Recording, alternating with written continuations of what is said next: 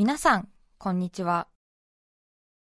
安住紳一郎の日曜天国、アシスタントディレクターの亀山真帆です。日天のラジオクラウド、今日は653回目です。日曜朝10時からの本放送と合わせて、ぜひお楽しみください。それでは、7月12日放送分、安住紳一郎の日曜天国。今日はゲストコーナーをお聞きください。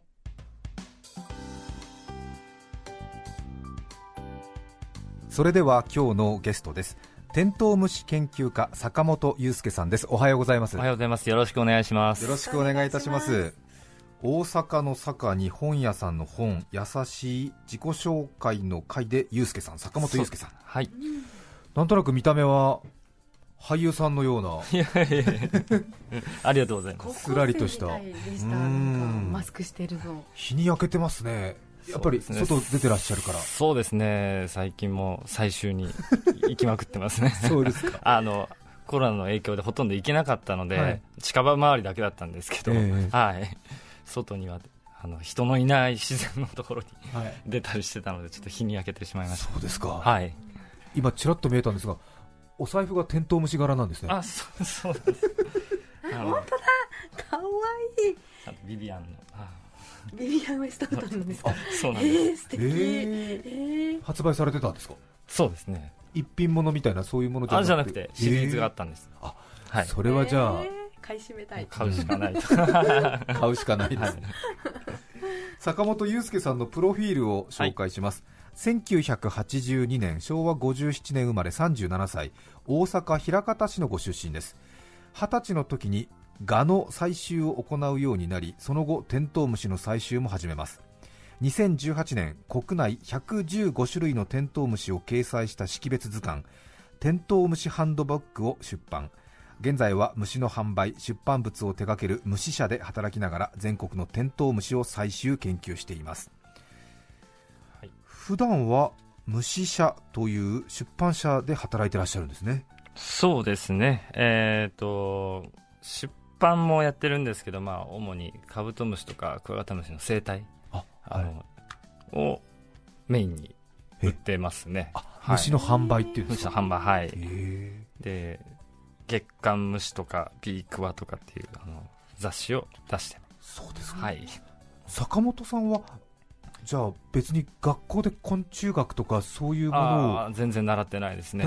はい。もともとご専門は？もともとはあのデザイン系の学校に行ってグラフィックデザインをやってたんですね。仕事も。はい、はい。でまあ、その傍らずっと虫を採集してたんですけど、ええ、はい、研究してたんですけど、はい、そこから、まあ、あのちょっとやめまして虫舎に 入りましてそうですか。仕事でもプライベートでも虫になってしまいましたね今は。いやいやいやじゃあ本職はデザインで、はい、純粋に虫が好きでがテントウムシに行って。そうですね。いやいや本物じゃないですか。別にね大体まあ学校の勉強とか学者ではい、昆虫研究していますテントウムシ専門ですっていう方かなと思ったんですが。そうですね。今最近そういう若い子、はい、若い頃からすごい研究してる子たちがいっぱいいるんで僕もその頃やってればよかったなって虫を今思ったりもしますけどね、えー、はい。まあでもな結果的にこうなってしまったんですね。むしろねそ、ね、こっちの方が本物感出ますよ。もともとはがの収集採集がお好きでそこからテントウムシに移っていってるんですか？そうですね。大体あの最初にその蛾の学会とかに出入りするようになって、採集に行くようになってでその夜やっぱライトトラップって言って、はい、あの光で蛾を集めて採集をするんですけど、それにやっぱり飛んでくるテントウムシもいるんですよ、あの光に集まる、はい、でそれをあのちまちま集めてたんですね、そしたらなんかもうテントウムシもうなんかハマってっちゃって、ええ、で同時同時進行みたいな感じで両方集めるようになってしまって、はい、はい、テントウムシ楽しいぞってなってたんですね。楽しいぞ。こんなにいっぱい種類がいるぞとか感じですね。は い虫ファン、虫マニアの中ではテントウムシ好きというのはどういうポジションになるんですか、なんとなくクワガタとか、そうでカブトムすねシとか、そうですね。トンボとか蝶々とか、っていう方がやっぱ圧倒的に多いんですよね。メジャー感はありますね。そうですね。テントウムシはその中ではやっぱ人気のない方なんですね、え子供でもね知っててこう、うんよくイラストとかデザインにもなるポピュラーな昆虫だと思うんですが、有名ですよね、はい。あのなのにあのなんだろう。あ標本にしにくいとか あの全部こうあしまわれちゃう構造になってるのであ。足を出しにくいとか。はあ。のなんかうん特に人人気があるわけではないんですよね。この業界の中では、あはい。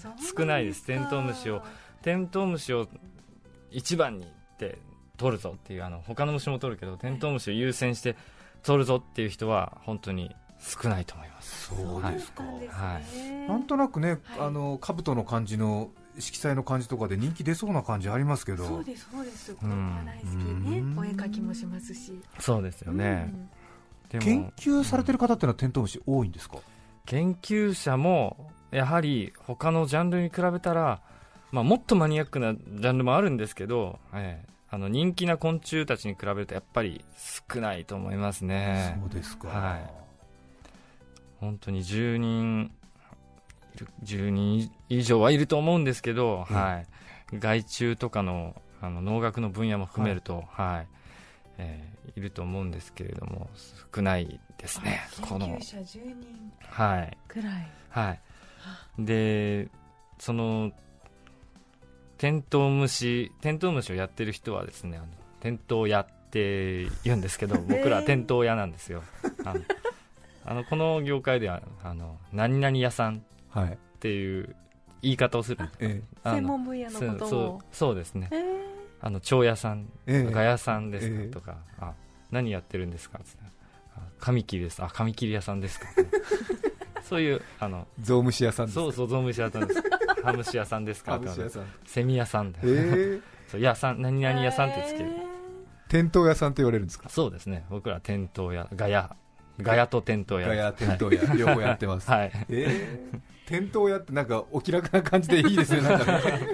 そうなんです、楽観的な人っぽい感じがします。語的にも日本にはどれぐらい種類いるんですか？日本にですね今多分109、200種類いないぐらい。そんなに？はいまだちょっとあの新種じゃないかなとか日本未記録種じゃないかなっていう候補みたいな種類も、まあ、ちっちゃいんですけど、はい。あるんで多分200種類は超えてくる今後研究が進めば超えてくるんじゃないかなっていうぐらいで,、はい。でまあ、世界に大雑把に言うと、まあ、6000種ぐらい6000テントウムシ。種はい。うわー。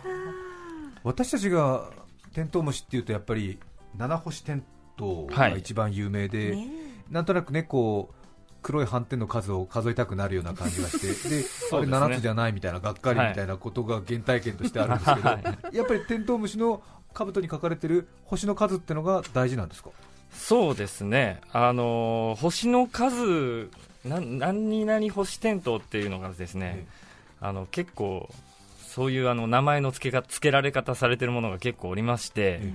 えー二星テントウ、はい。え四つ星テントウ4、はい。六つ星テントウ6、はい。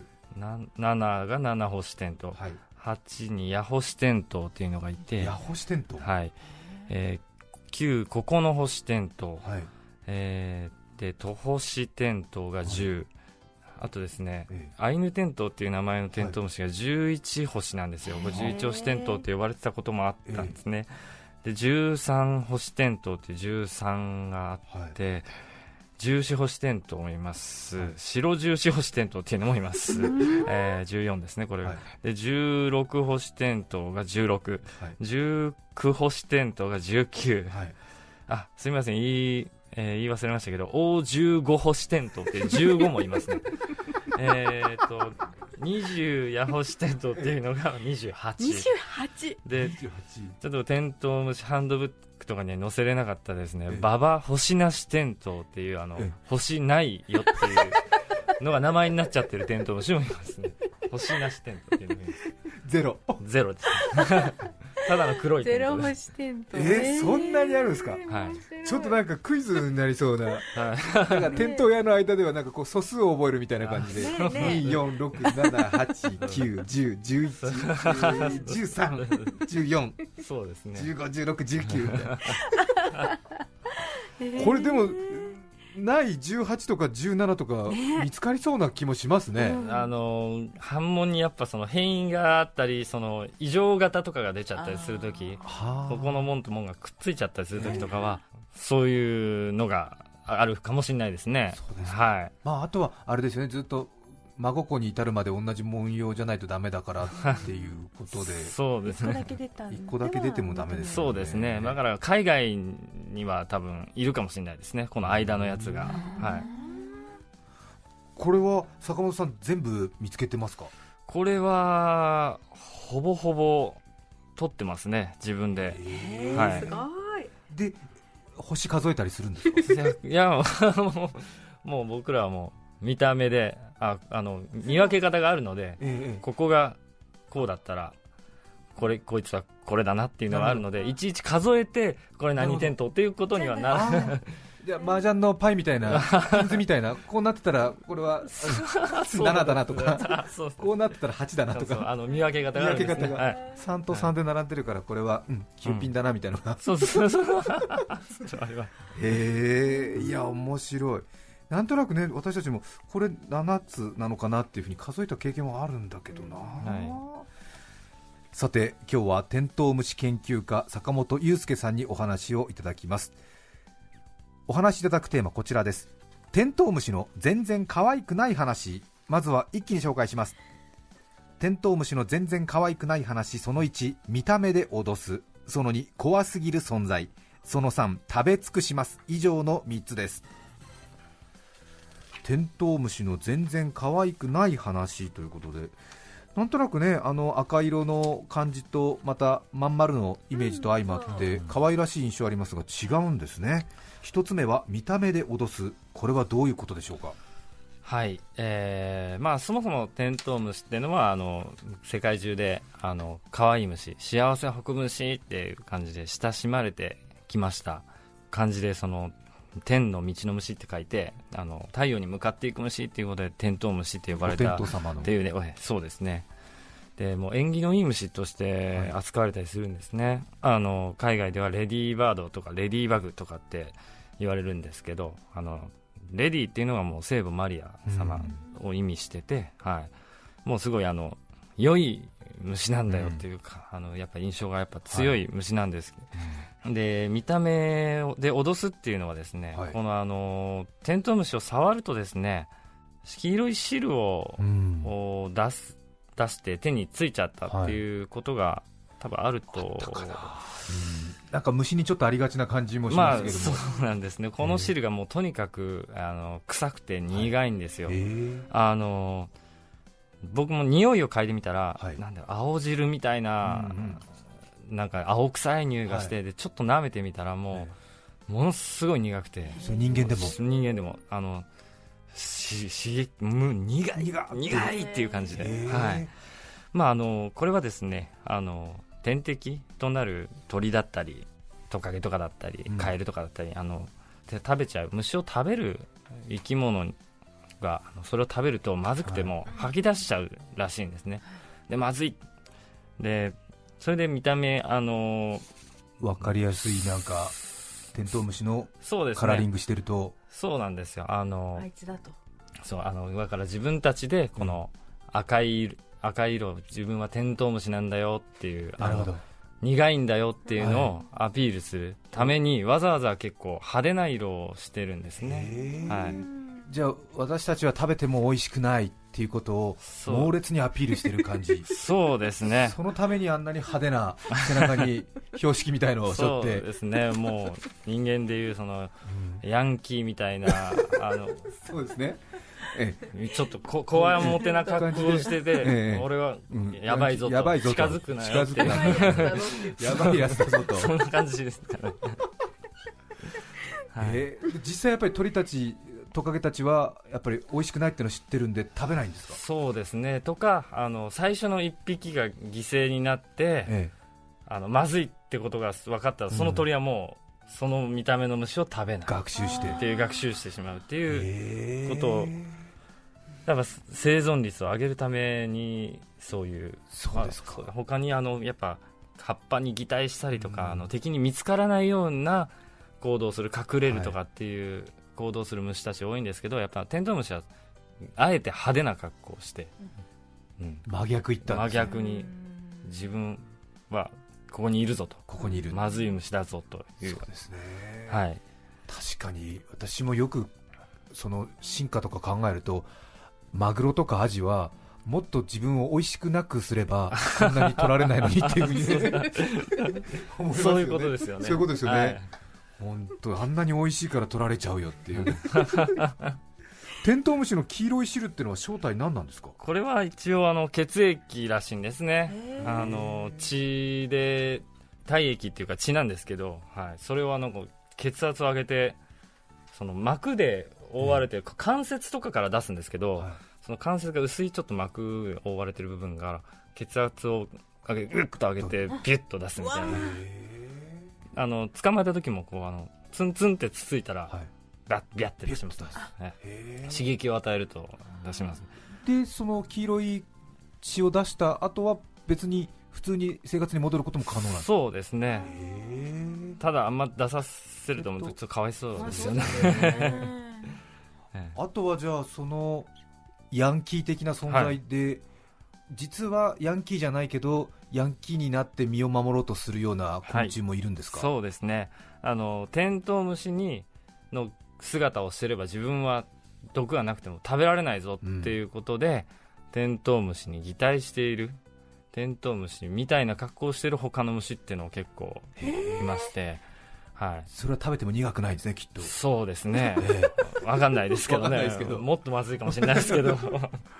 え へそうそういうことでやっぱあの身を守っているえなるほ人どはい。ね、確かに。そうですね。優しい人なのにあのちょっとなんか、うん。いかついね。こういかつい格好をしていえる、ええいや怖い人に擬態をしている 人みたいなそう感じですよね。そうかテントウムシって可愛らしい存在かと思いきやえ。実は他の動物界の中ではうんちょっと一目置かれてるっていうか いやあいつやべえよっていう。えやべえやつは。食べたらまずいからみたいな。そうことですね。さてテントウムシ研究家坂本裕介さんに話を聞いていますがテントウムシの全然可愛くない話2つ目怖すぎる存在。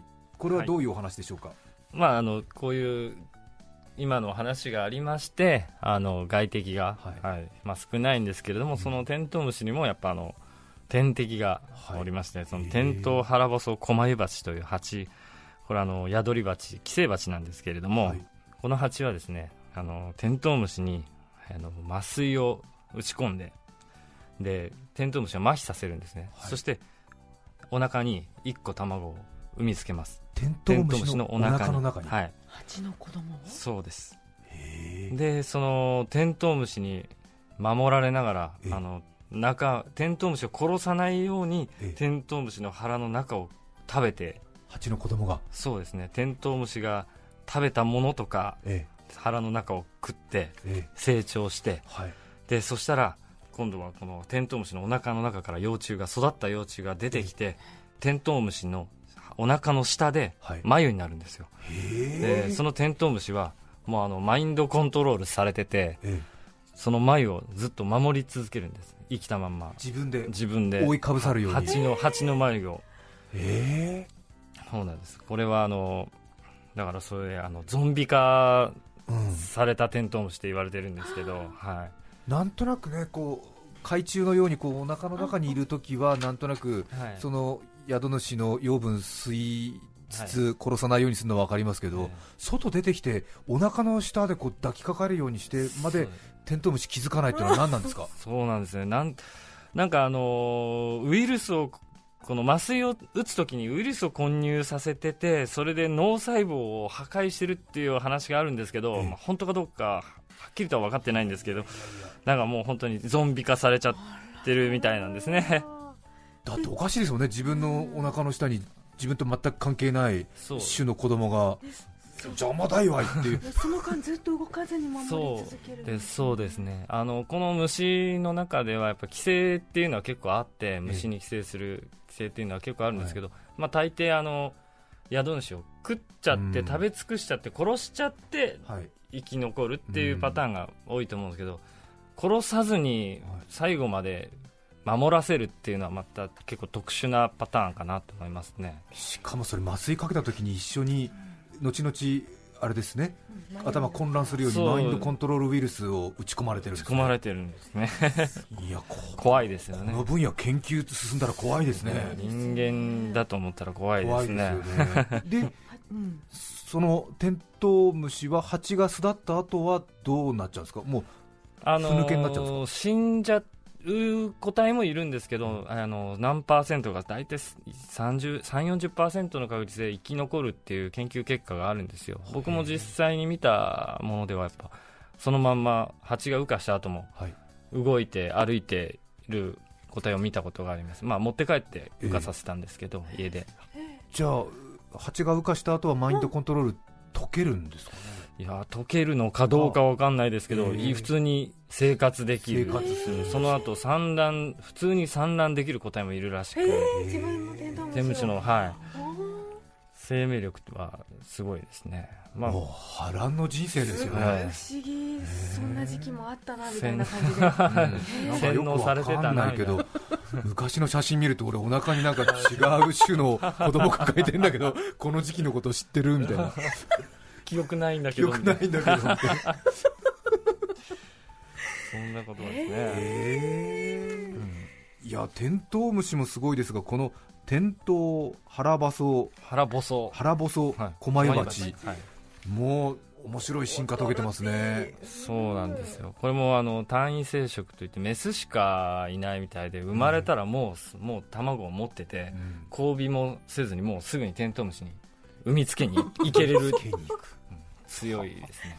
しかもそのテントウムシはまずいことで有名でね。他の動物からあんまり捕食されないから自分の子供は確実に多分残るだろうって言ってテントウムシにつけるんですね。勝ち組ですよね。あーすごへえちょっとこの蜂にも興味が湧いてきますけどいねさて今日はテントウムシ研究家の坂本裕介さんにお話を聞いていますがおしまい3つ目は食べ尽くします。これはどういう話でしょうか？あのーまあ、農家の人にとってやっぱりあの害虫としてはやっぱあのテントウムシの餌であるアブラムシ。はい。アブラムシがやっぱりあの作物に大量に発生しまして、はい。さあの農家の人は困っていると。えということなのであのテントウムシが害虫とされているアブラムシを食べるということで駆除するために注目されてい。るのがちょっとテントウムシなんえですね。そうですね、はい。テントウムシってなんとなく昔からアブラムシ食べます、はい。でアリがアブラムシからはい。おやつもらいますみたいな、はい。そういう関係は習いますもんね。そうなんです。それで、あのー素晴らしい、あの、液中としされてるんですけども、まあ、あの、飛んでってしまう羽のある虫なので、それで、あの、千葉県の農業大学の人たちがですね、波テントウの羽に2、3ヶ月で取れちゃう接着剤みたいなものをつけて、飛べな、一時的に飛べなくするっていうものを、テントロールという商品名で、ええ。あの、販売したんですね。へあのえ羽を開かないようにして。そうですね。でそれがあの自然に取れるので、まあ、飛んでいける、はい。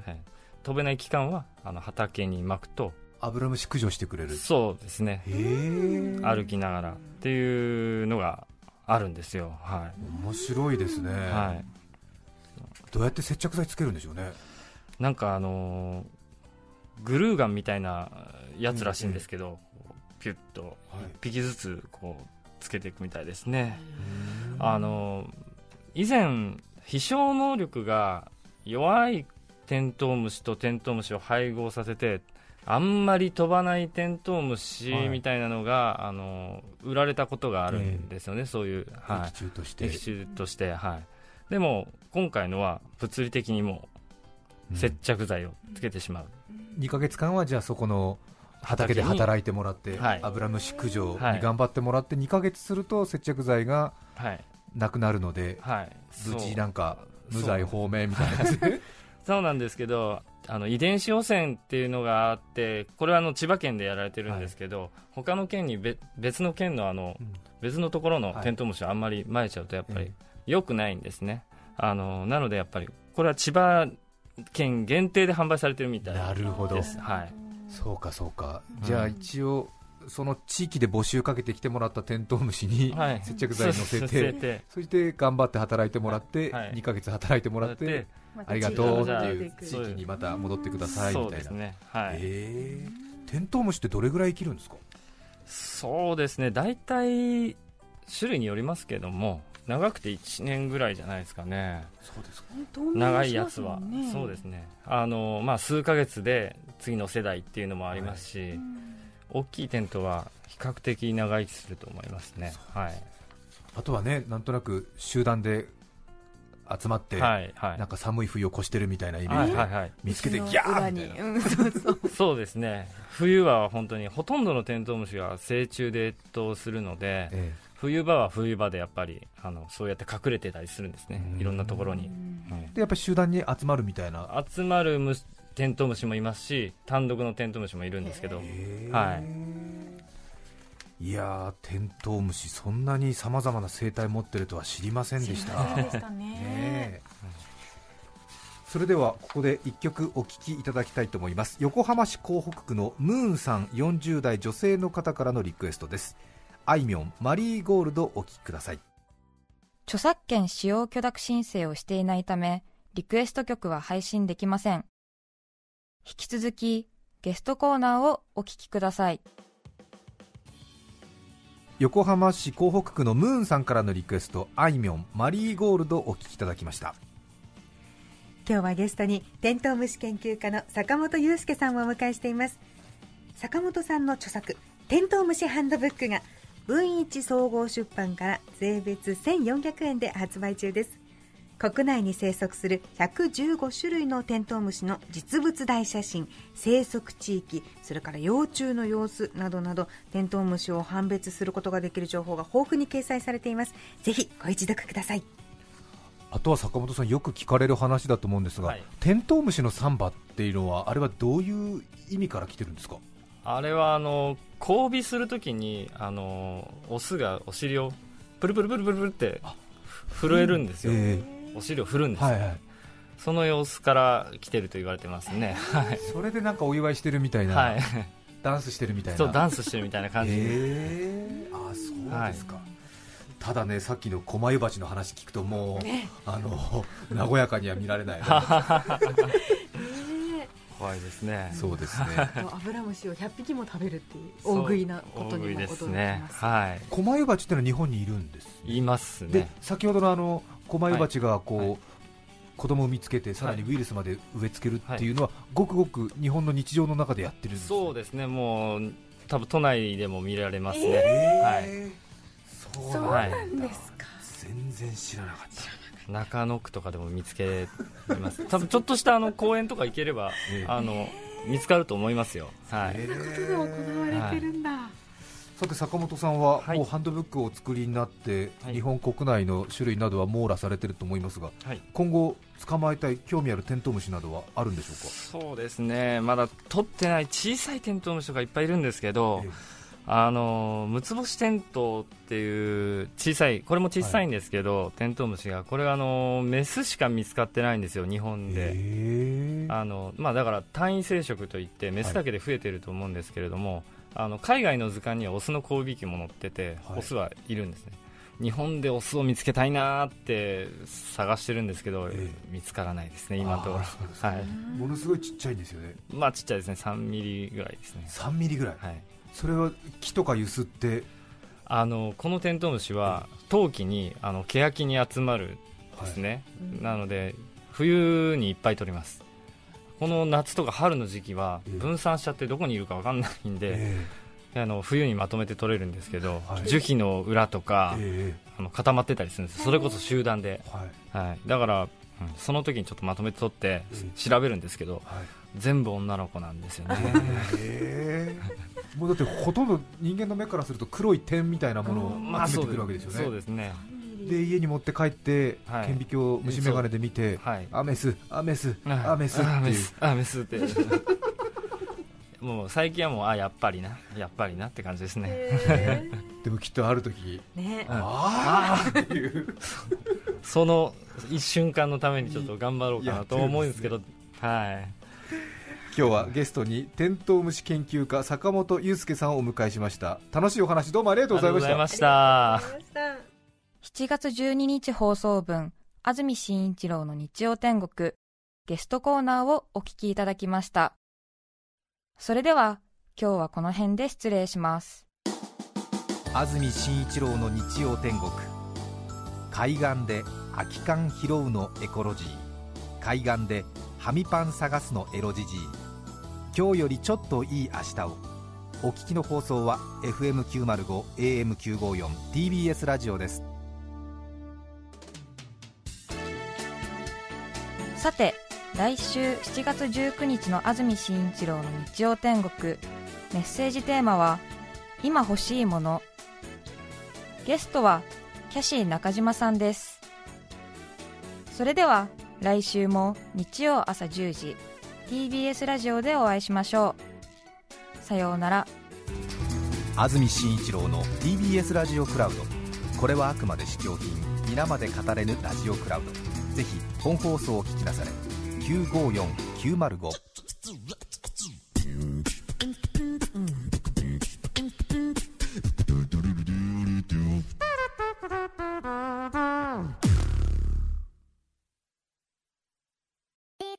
TBS ラジオ」ポッドキャストで配信中。ゼロプリラジオ聞くことできるパーソナリティは LGBTQ ハーフプラスサイズなどめちゃくちゃ個性的な4人組クリエイターユニット。午前0時のプリンセスです。ゼロプリラジオ。もう好きなもん食べな。好きなの何でも鍋に入れたら鍋なんだから。マクド鍋に入れちゃおう。そしたら全部鍋。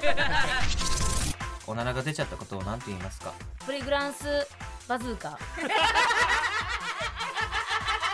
なみにおしゃれではないよ。ゼロプリラジオ笑ってるやん。こん。な感じになります笑い方海賊になりますおうち最後にこの CM 聞いてるみん。なに一言お前お前なん。で言ったとにかく聞いてくださいゼロプリで検索ゼロプリラジオ毎週土曜午前0時に配信それではポッドキャストで会いましょうせーのほなまたゼロプリレディオ